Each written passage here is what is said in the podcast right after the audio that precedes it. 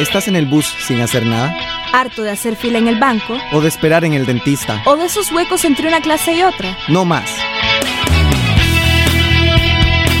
Entretenete, descansar, divertite. Es hora de leer un buen libro. De dejar volar tu imaginación. De visitar lugares lejanos.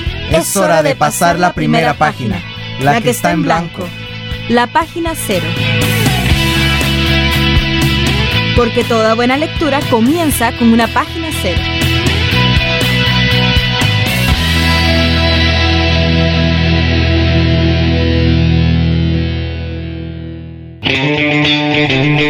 Bueno, pues bienvenido y bienvenido una vez más aquí a un programa de Página Cero.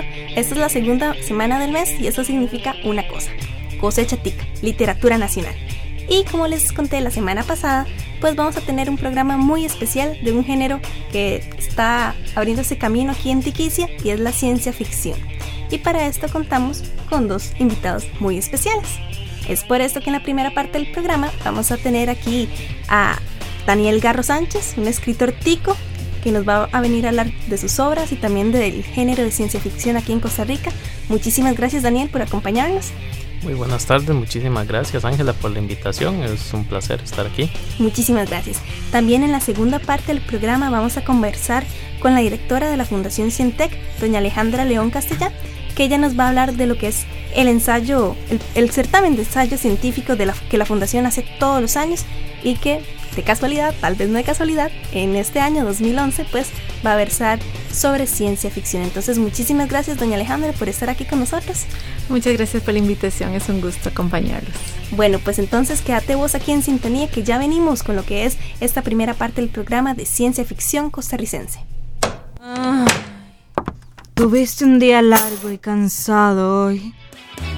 Tranquila, relájate, olvida el día duro Saca el libro, viví la aventura. Para antes de irse a dormir, nada como una buena lectura.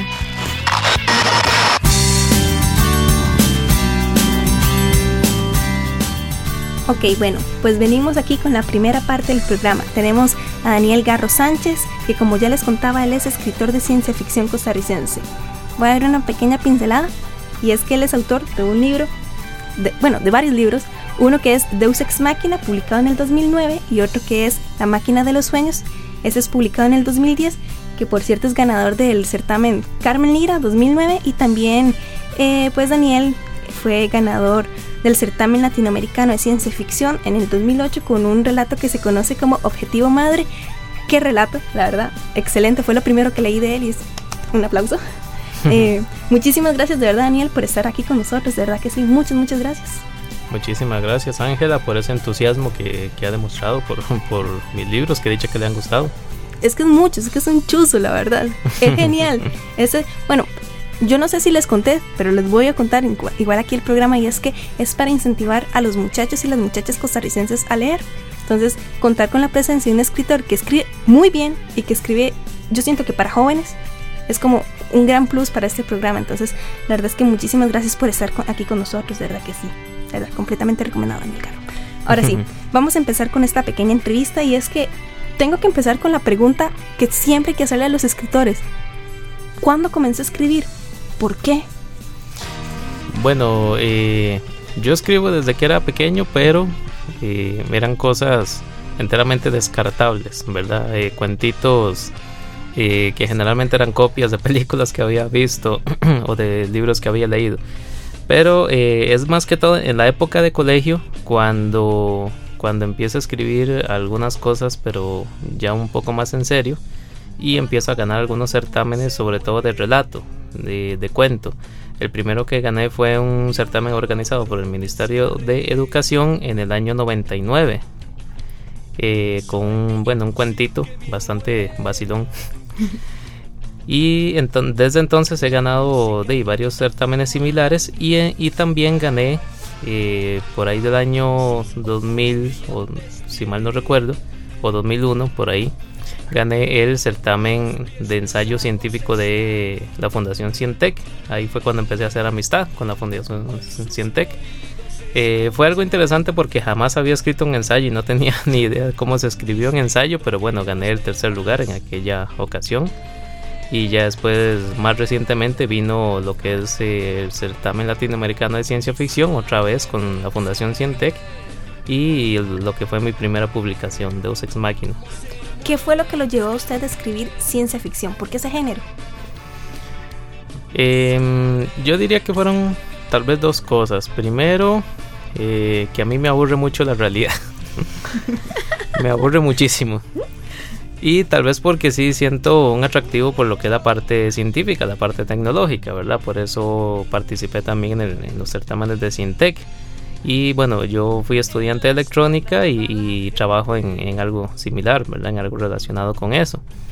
Eh, pero también porque me parecía que eh, hacía falta realmente cosechar ese género aquí en el país, ¿verdad? Que los géneros que se han cosechado en literatura como que son muy limitados y siempre han versado acerca de las mismas cosas. Entonces eh, yo quería como escribir algo diferente. Realmente yo lo que hago es escribir lo que me hubiera gustado que otra persona hubiera escrito. Ahorita me gustaría de verdad hablar como de las dos novelas en realidad publicadas.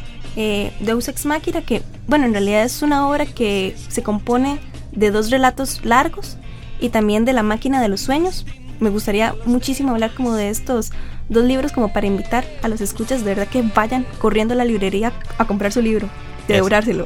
Exactamente. no sé, este Deus Ex Máquina. Bueno, ya estábamos hablando que, por ejemplo, el primer relato, Objetivo Madre, ganó el certamen latinoamericano de ciencia ficción. Una anécdota, perdón por meterme acá, ¿verdad? Pero cuando yo leí eh, ese primer texto de Daniel Garro, yo sentí mariposas en el estómago. O sea, qué bonito que un libro le provoque como estas sensaciones a uno. Y, no sé qué fue, la verdad es que si usted me pregunta qué, en qué parte estaba yo del relato, o si fue un personaje, o si fue una frase, no puedo decirlo. Fue el conjunto.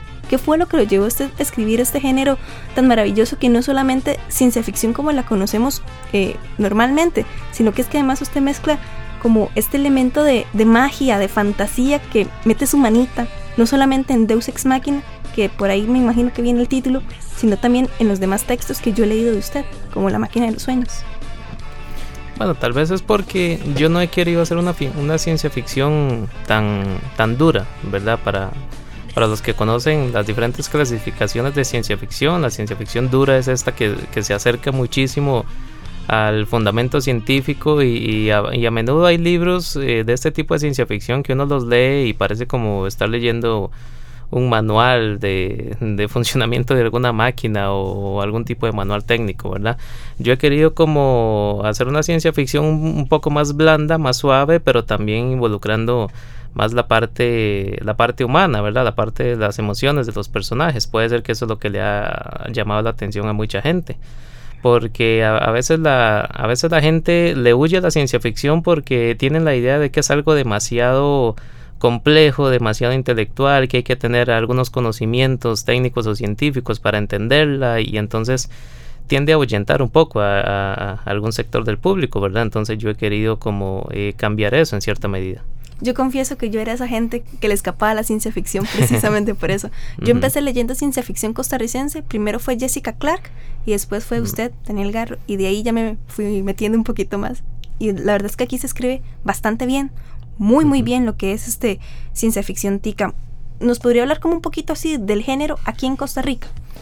Bueno, qué dicha que mencionaste a Jessica Clark porque ella es sencillamente excelente y no solo en la ciencia ficción, sino que tiene otros eh, otros relatos de otros tipos, ¿verdad? De, misterio, de suspenso, de sobrenatural, eh, de lo sobrenatural, pero otros también eh, de cosas tal vez un poco más realistas, de lo extraño. Eh, urbano, en fin, tiene una variedad de, temas. Eh, su libro, tiene un libro que se llama Los Salvajes, que es maravilloso, un libro de cuentos, es extraordinario. Eh, Jessica es una de las principales exponentes de, la ciencia ficción aquí en el país. Tiene su novela Telémaco, que es excelente. tiene, existe esta antología de la UNED que se llama Posibles Futuros, cuentos de ciencia ficción. Ahí tenemos un relato de Jessica Clark también. Eh, tenemos un relato de Iván Molina. Iván Molina es un pionero, un pionero y un veterano ya de, este tipo de literatura. tiene varios libros de, cuentos de ciencia ficción y ha coordinado varias eh, antologías también del género aquí en el país. La otra escritora muy buena que hay en, en, este ámbito, no solo de ciencia ficción, sino de lo fantástico en general, es Laura Quijano. No sé si la has leído, ella es excelente también. Ella también está presente en la antología Posibles Futuros, está presente con nosotros también en, en Poe Siglo XXI, el relato de ella también es excelente ahí. Y hay otros autores, eh, por ejemplo Manuel Delgado, que hace poco publicó su primera novela. Él, eh, la novela se llama El vuelo del Ra él, bueno, es más conocido tal vez por, su labor periodística, pero ahora ya ha incursionado también en la narrativa y le ha traído también a escribir ciencia ficción. Sí, de verdad es que es bastante interesante porque no solamente está estas antologías que usted decía, sino también como la iniciativa de la, nueva editorial Club de Libros con Posiglo XXI y creo también Aquelarre, si no me equivoco. Aquelarre, es correcto. Sí, es bastante, pues, peculiar. Em, volviendo tal vez a sus textos, uno que me llama mucho la atención, bueno, en realidad los dos me llaman mucho la atención, pero yo noto como dos facetas suyas, que es que Deus Ex Machina es como muy maduro, es como muy crudo a veces, ¿verdad? Que puede generar escalofríos, de verdad. Especialmente también el texto que usted comparte en Post Siglo XXI, eh, no preciso, Vórtice, Vórtice, el relato crea escalofríos, es espeluznante, ¿verdad? Yo pensé que me iba a dar una pesadilla, o sea, de lo bien que está escrito, que esa es la idea, como hacer un homenaje a Poe. Y aunque yo veo a este Daniel Garro que es como muy maduro y muy chispa, muy crudo para escribir, y crea unas imágenes de verdad como que se le meten uno en la cabeza, crean como ese sonidito como cuando uno está en clases con un profesor grosero que aruña la pizarra y que uno lo siente así, que se estremece. O sea, usted es capaz de crear esas imágenes y aún así llega la máquina de los sueños, que es como más juvenil, más infantil, pero tiene igual ese tipo de magia que es como, dice, esto es Daniel Garro, o sea, ¿a qué vienen estas dos facetas tan diferentes pero a la vez como tan iguales? ¿Cómo lo logra? Eh, bueno, en el caso de la máquina de los sueños eh, hay en primer lugar una razón de peso eh, que es las características del certamen, ¿verdad? Es el certamen Carmen Lira de literatura infantil juvenil, ¿verdad? pero realmente yo sí encontré un, cierto deleite, como un placer en escribir una, una novela infantil, bueno, mm, infantil juvenil, ¿verdad? Eh, si hay un cierto placer, un deleite en escribir una novela de ese tipo porque entonces uno se puede dar ahí ciertos gustos, ciertas licencias que tal vez en una obra dirigida a, jóvenes de más edad o incluso dirigida a adultos uno no, no podría hacer, ¿verdad? Cierta caracterización de los personajes, cierta comicidad, ciertos chistes que los personajes eh, comparten, que se dicen, ciertas exageraciones, ¿verdad? Eh, ciertos usos de las palabras, del lenguaje, cosillas jocosas. Eh. Es, hasta cierto punto es divertido escribir un libro así, es, es como refrescante. También fue como, perdón por repetirme, pero qué genial la edición que le hizo la editorial de Costa Rica a ese libro. O sea, cuenta con ilustraciones, casi que en todas las páginas, todas las páginas están a colores diferentes. Qué bonita eh, la iniciativa, siento yo, de la editorial Costa Rica como para que este género, este libro, eh, de verdad como interese a los muchachos y muchachas a leer porque no hay cultura de lectura aquí en nuestro país.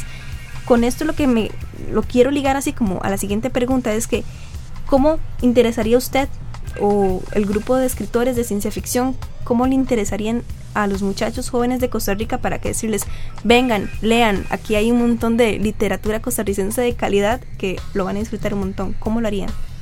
Bueno, yo lo que les diría a los jóvenes es que hay muchísimos géneros que se están cosechando aquí en el país. Este, estamos acostumbrados a una idea de la literatura nacional como muy concentrada en cierta época en lo costumbrista, en lo realista y ahora más recientemente en lo, en lo urbano, ¿verdad? Pero siempre dentro de una cuestión realista. Pero lo que yo le diría a los jóvenes es que hay muchas otras cosas aquí. Hay que pensar que hay mucha gente en el mundo, no solo en Costa Rica, sino en el mundo, que ha adquirido un hábito de lectura, por ejemplo, con, Harry Potter, con El Señor de los Anillos, con El Código da Vinci, con libros de ciencia ficción, con Julio Verne, con Isaac Asimov, Ray, Bradbury.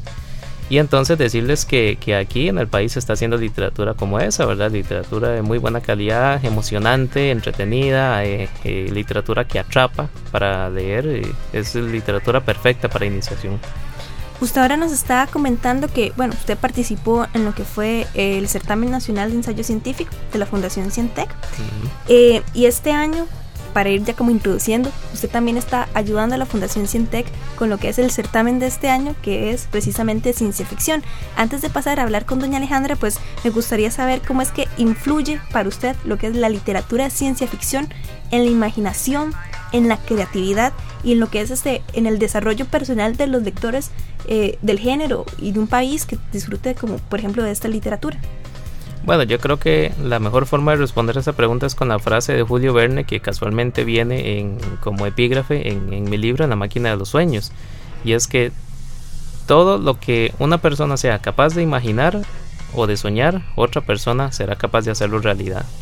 Eh, muchos de los avances creados, eh, imaginados, mejor dicho, o soñados en la ciencia ficción, hoy en día son, son realidad. El mismo caso de Julio Verne es el mejor caso que existe porque la mayoría de los avances que él, eh, que él anticipó eh, son cosas que ya existen y son, son cotidianas para nosotros. Entonces esta, esta capacidad de soñar, de imaginar algo que, no existe, pero que gracias de la mano de, la ciencia y de la tecnología podemos llegar a hacer la realidad, es, es, uno de los ah, principales atractivos de la ciencia ficción. Ok, entonces ahorita vamos a hacer una pequeña pausa y ya venimos con la participación de doña Alejandra León Castellá para que nos venga a hablar un poquito de este certamen. Y ojo vos, que si estás en el colegio, esto verdad te puede interesar un montón. Entonces ya venimos.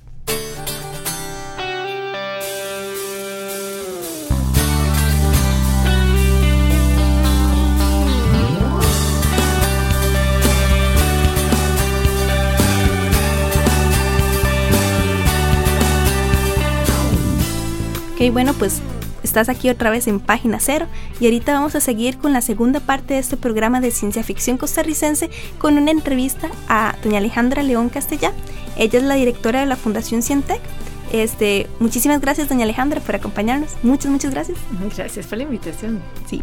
Bueno, antes de hablar ya de lo que es el certamen eh, de ensayo científico que realiza la fundación, creo que sería muy buena idea como presentarles a los chicos y a las chicas y a todos los radioescuchas qué es la Fundación Cientec y cuáles son sus objetivos. Sí, la fundación es una organización sin fines de lucro costarricense. Nació aquí hace 22 años y sus objetivos son promover, yo diría que el aprendizaje continuo, tanto en el área formal, que es la educación como la conocemos, o en el área no formal. Eh, no aprendemos solo en la escuela, aprendemos todo el tiempo. Entonces, nuestro fin es generar eh, productos para apoyar a la escuela en sí, un mejor aprendizaje de ciencias, matemáticas, tecnología, pero también eh, fomentar campañas y mensajes e información que acerque a la gente, cualquiera que sea, a la ciencia y la tecnología la gente nos conoce mucho por la parte astronómica, hacemos mucho sobre astronomía, aún aquí en este país nublado la mayoría del tiempo, pero bueno, uno puede levantarse en las madrugadas y en las noches. Y, bueno, eh, hacemos, entre otras cosas, este certamen hace 13 años y nos da mucho gusto ver que un muchacho como, como Daniel, que pasó en algún momento por el certamen y ganó sea ahora nuestro aliado para volver a convocar a jóvenes y eh, presentarles una provocación, que hablen sobre ciencia ficción, que hablen sobre eh, un poquito un análisis de la ciencia ficción desde alguna de las perspectivas que quieran tomar, que puede ser la situación en Costa Rica o en Latinoamérica o en el mundo, pero por otro lado que den su opinión, porque un ensayo es eso, es un espacio para dar una opinión, sobre algo. Entonces es muy importante. Yo tenía así como una pregunta que hace rato me está dando así vueltas en la cabeza. ¿Por qué este año eh, pues optaron por ciencia ficción? Que tal vez de repente no está tan metido en el ámbito de la tecnología, yo sé que sí, pero más que nada es como literatura, lo que nosotros entendemos por ciencia ficción, ¿verdad? Entonces, ¿por qué la Fundación Cientec decidió pues darle oportunidad a un tema que también es tan literario en esta ocasión a lo que es el certamen de ensayo científico?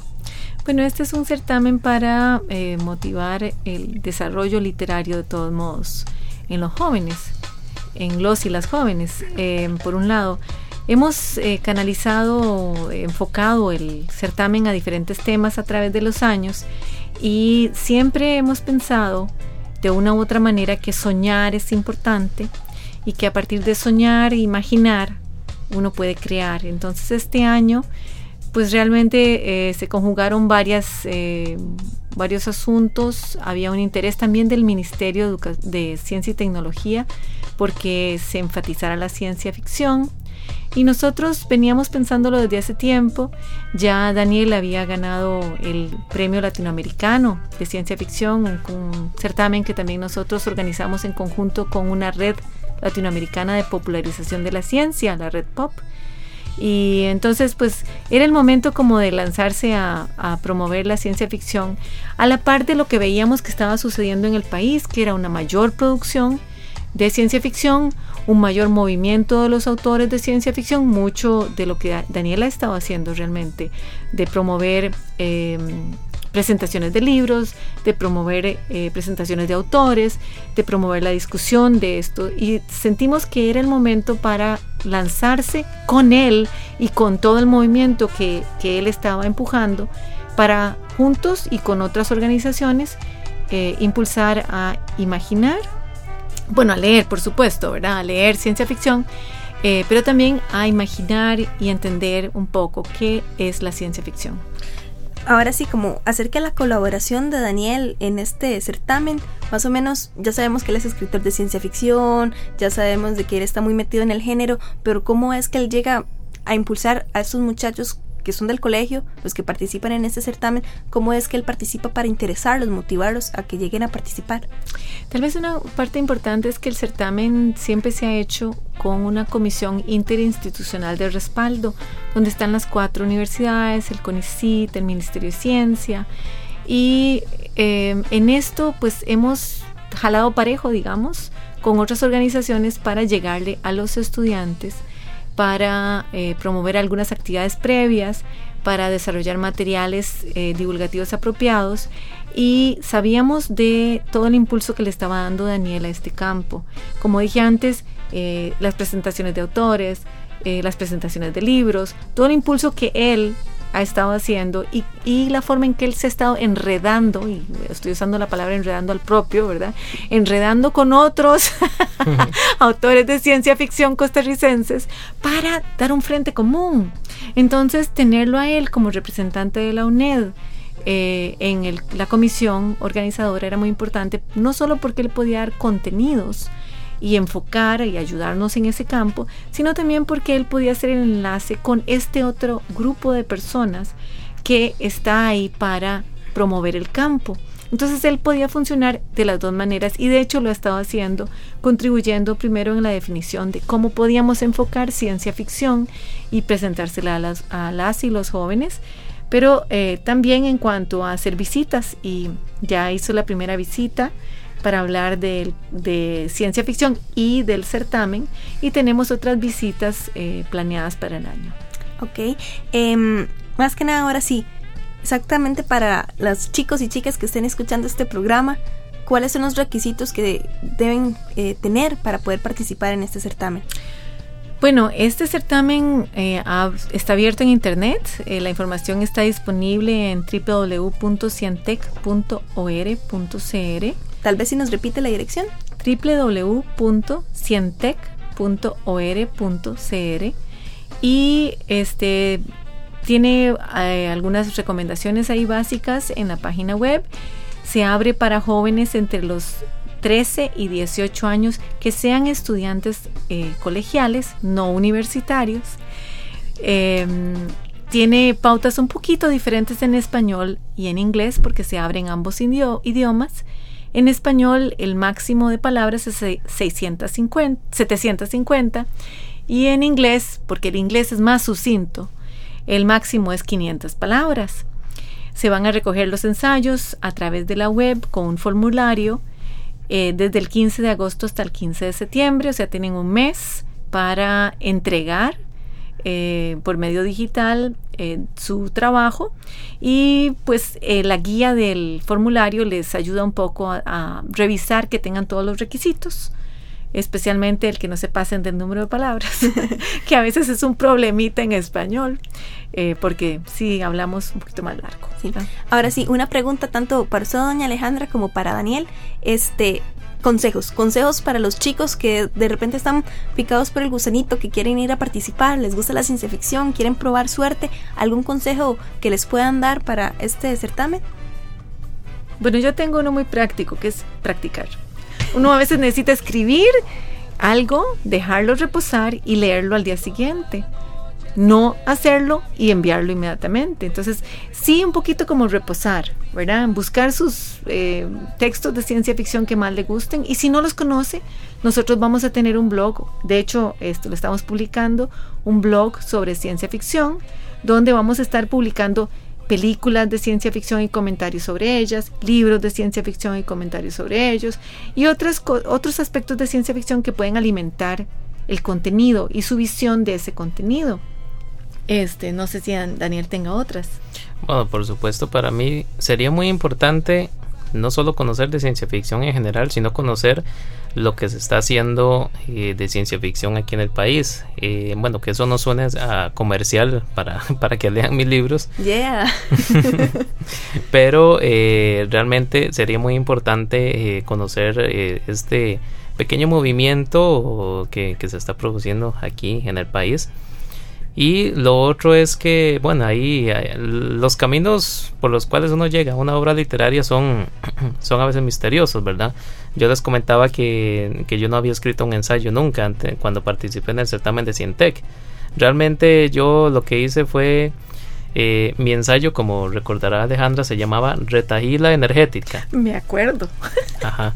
Yo lo que hice fue imaginarme a un profesor eh, reprendiendo terriblemente a su grupo de alumnos eh, por el desperdicio energético, por el ambiente, por un montón de cosas, por el estilo de vida que ellos están llevando. Yo, yo me, lo me lo imaginé como una situación narrativa y después sencillamente delimité la parte propiamente de la retajila, de la regañada y eso es eso fue el ensayo mío, una regañada, ¿verdad? Entonces eh, hay muchas formas en las que uno, en las que uno astutamente en realidad puede llegar a una obra literaria. Entonces no es solamente llegar y ahí dar términos y dar fuentes y dar años, es también usar la creatividad, ¿verdad? Sí, la creatividad es uno de los componentes importantes en la valoración. Eh, el jurado realmente toma eso en cuenta y la, creatividad es la que puede dar llevar a una persona de un espacio a otro, digamos, de tercer lugar a primer lugar o viceversa. Eh, sí, nosotros hacemos eh, dos evaluaciones de los ensayos. Recibimos los ensayos, se evalúan y se escogen los mejores, pero los jóvenes y las jóvenes que, que son escogidos tienen que llegar y hacer un ensayo presencial el día de la premiación. De esa manera certificamos de que son realmente los autores de la obra que entregaron. Si hubiera alguna discordancia en ese momento, entonces la persona queda descalificada, pero no se no se publicita, no se muestra, eh, la, eh, y realmente nos concentramos en nosotros. Pero esa es la manera en que nosotros hacemos para verificar. Entonces, por eso decía que practicar es importante. Y realmente eh, pienso que a alguna gente le tiene un poquillo miedo a escribir. Y lo que tienen que hacer es ponerse a hacerlo un poquito más porque realmente escribimos bastante todos los días y lo que tenemos que hacer es escribir un texto más largo, probarlo, leerlo con otras personas, imaginarlo, ¿verdad? Y irlo mejorando. Hasta las cartas de amor sirven para aprender a escribir. bueno, más bien, las cartas de amor deben servir para escribir. Claro que sí. Ahora sí, por si acaso todavía no están, o sea, si están dubitativos los chicos o chicas que están escuchando este programa, tal vez les pueda convencer qué es lo que obtienen si ganan lo que es este certamen. Entonces, antógelo, doña Alejandra. Bueno, siempre tenemos premios en equipo, eh, cámaras de fotografía, tenemos publicaciones, eh, libros que se entregan, pero también el ensayo es publicado en la web. Y tal vez el premio más grande es este, porque... Eh, y tenemos giras también como premios en los terceros lugares. Pero el premio más grande es una publicación en la web donde ha sido editado porque eso es una credencial para un salto mayor. Y si usted se busca en la web y busca quién publicó tal cosa, ustedes van a encontrar que, es lo que nos pasa a nosotros, que tenemos miles de visitas semanales a nuestras páginas de publicaciones juveniles de 80 muchachos que han sido premiados a través de 13 años en el, el certamen de ensayo. Sí, claro, y quién sabe que de repente este año salga otro Daniel Garro por ahí. puede, todo puede ser, ¿verdad? Bueno, ahora sí, por si acaso todavía están como dudando, yo vengo preparada y Daniel también, y es que le pedí a Daniel un gran favorcito, y es que participe en una sección de nuestro programa que se llama Escribís, que es donde el autor comparte con nosotros pues un pedacito de sus textos. Entonces, pues le pedí el favor a Daniel que nos antojara, ¿verdad? Todos y a todas para que termine de convencerlos si todavía están dudando de participar en este certamen o si todavía están dudando de ir a buscar lo que es ciencia ficción costarricense. Entonces ya venimos con esta sección. Pongan mucha atención y disfrútenlo porque les digo, de verdad es que Daniel Garro vale la pena leerlo. No es porque está aquí presente, es porque de verdad vale la pena leerlo. Entonces venimos ahorita con la próxima sección. Un viaje largo en el bus. Entretenete, mata el tiempo. Saca el libro, viví la aventura que el viaje en el bus se te hará corto con una buena lectura. Este relato se llama La última firma. No es ciencia ficción, es pero es un relato sobre otro tema que me gusta mucho, la mafia. No era el momento apropiado, no era correcto. El sujeto estaba con su esposa y sus dos pequeñas niñas rubiecitas de ojos azules. El restaurante estaba lleno, todos me verían y se acordarían siempre de mi rostro, me reconocerían en cualquier otro lugar. Miré su fotografía, sí, era él, indudablemente. Era un sujeto demasiado famoso, lo cual tampoco me ayudaba. La mayoría de los clientes estarían observándolo. Pero tenía que hacerlo, no tendría otra oportunidad de acercarme a él. Palpé el bulto en mi bolsillo, me arreglé el cabello, me quité el abundante sudor con olor a miedo de la frente, solo para que inmediatamente estuviera llena otra vez. ¡Ja! El pánico escénico. Me levanté, estiré mis ropas sencillas de pobre asalariado, me abotoné botones de la camisa que realmente no estaban desabotonados, deslicé mi mano en el bolsillo y empecé a caminar. Me acerqué a la mesa. Tal como pensé, muchas cabezas giraron y muchos ojos me siguieron. Mi mano sudaba en el bolsillo. Su esposa me miró, rostro alargado y bonito, ojos verdes, largas pestañas, cabello corto y elegante, muchas joyas, y una cierta tristeza en su sonrisa, típica esposa de sujeto famoso. Las niñas me observaron recelosamente con sus enormes ojos azules, brillantes y perfectamente redondos como canicas. Sus pestañeos eran como el batir de alas de una mariposa. Él me dedicó una expresión donde retozaban juntos la paciencia, el fastidio, la arrogancia y tan solo una blanca pizca de sorpresa, como si frecuentemente se acercaran a él hombres desconocidos para tratar alguna tontería. ¿Alfonso Muti? pregunté. Sí, señor, ¿en qué puedo servirle? Había una disimulada cautela en su voz. Saqué mi mano del bolsillo. Las miradas de la familia entera se clavaron en el objeto que sostenía. Un revólver negro figuraba en la portada roja del libro, y Alfonso Muti ofreció entonces una sonrisa cálida y relajada. Yo me excusé, me presenté, saludé al escritor y a la señora lo más cortésmente que pude y le solicité el autógrafo. Él tomó mi ejemplar de su más reciente novela, sacó una pluma y comenzó a escribir en una de las primeras hojas, mientras yo esperaba con la cabeza inclinada y las manos juntas, en actitud humilde, como si estuviera ante el príncipe de algún lugarejo desértico y su esposa número quince. ¿Cómo me dijo que se llamaba? me preguntó, tratando de parecer muy interesado. Eh, to, toma, Tomaso. Tomaso, repitió en voz baja. ¿Es italiano? Eh, de nacimiento no, mi padre sí. El señor Muti acabó de escribir y me entregó el libro. Yo dudé, no sabía si leer o no lo que había escrito. Quería hacerle un millón de preguntas, quería felicitarlo y decirle que era mi escritor favorito, pero las miradas del restaurante ya pesaban sobre mi espalda y mi pecho, como un chaleco lleno de rocas. Cerré el libro y me despedí con exageradas inclinaciones de cabeza. No me atreví a tenderle la mano. Me alejé andando hacia atrás, al estilo de los japoneses, y caminé hacia la parte del restaurante sintiendo una ridícula euforia de quinceañera. Creo que todas las celebridades como mínimo caen un poco mal, y de allí en adelante se puede encontrar de todo, pero el señor Muti me pareció buen sujeto. Era de los que solo caen mal un poquito. Cuando estaba a punto de atravesar el umbral, escuché los disparos, Primero uno fuerte, incisivo y estridente, que despedazó la calma de ese ambiente familiar del restaurante. Algo de vidrio se rompió, un apagado golpe sobre una mesa, un chillido de silla deslizada, un grito de mujer, y luego el segundo disparo. Este se me antojó menos fuerte, quizá por venir en la estela del anterior, pero de alguna forma sonó más concluyente, más fatal. El libro se me cayó de las manos. Mientras todo el restaurante quedaba sumido en una caótica varaunda de gritos y pánico, un hombre pasó caminando rápidamente frente a mí. Dejó caer un revólver en mis pies, salió a la calle y abordó un sedán negro que parecía haberse materializado frente al edificio. Los neumáticos aullaron y el negro del vehículo se confundió con el negro de la noche citadina. Me asomé al interior del restaurante. La cabeza de Alfonso Muti reposaba sin movimiento sobre el plato de sopa. El cabello del, escritor se apelmazaba con la sangre escupida por dos heridas grandes como cráteres.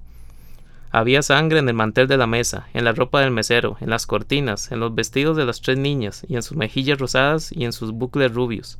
Había sangre en todos lados. Una de las niñas estaba catatónica, con la boca abierta y los ojos desorbitados. La otra miraba a todos lados, confusa y arrugada, a punto de sufrir un ataque. La tercera ya estaba sufriendo un ataque. La esposa de Muti gritaba histéricamente, con su bonito rostro deformado por el horror. Hundía las uñas en los hombros de su marido, zarandeándolo, llenándose de sangre. Alfonso, Alfonso, un doctor, un doctor, alguien. Pero no había remedio. Él estaba eficientemente muerto. Ellos nunca fallan. Me imaginé al perpetrador de pie frente a la mesa, un tiro a corta distancia y otro a quemarropa, para estar seguro. El asesino tenía un aspecto neutral, nada en su vestimenta ni en su rostro ayudarían a recordarlo, ninguno de los testigos lo reconocería si, si volviera a verlo, como si todo el tiempo hubiera estado cubierto con una sábana. Ni siquiera yo lo reconocería, aunque pasó caminando frente a mí. Algún extraño bloqueo mental me impedía determinar si era blanco o moreno, rubio o castaño, o la forma en que vestía, si usaba gabardina o camisa o hawaiana. El único detalle claro y preciso era el color negro. Obviamente el arma no tenía huellas y nunca podrían rastrearla. El sujeto, el auto, no sería reconocido tampoco. Miré hacia el suelo. junto al revólver de la portada del libro había caído el revólver auténtico, exhalando humo grisáceo como un cigarrillo. Iba a tomar el libro, pero se me atravesó una impresión desagradable y químicamente repulsiva, como si estuviera a punto de tomar algo sucio junto a un basurero. No dentro del basurero, pero muy cerca del basurero. Y lo dejé. Nunca supe qué me escribió Alfonso Muti, nunca pude hacerle un millón de preguntas, ni felicitarlo, ni decirle que era mi escritor favorito. Nunca terminé de leer su último libro.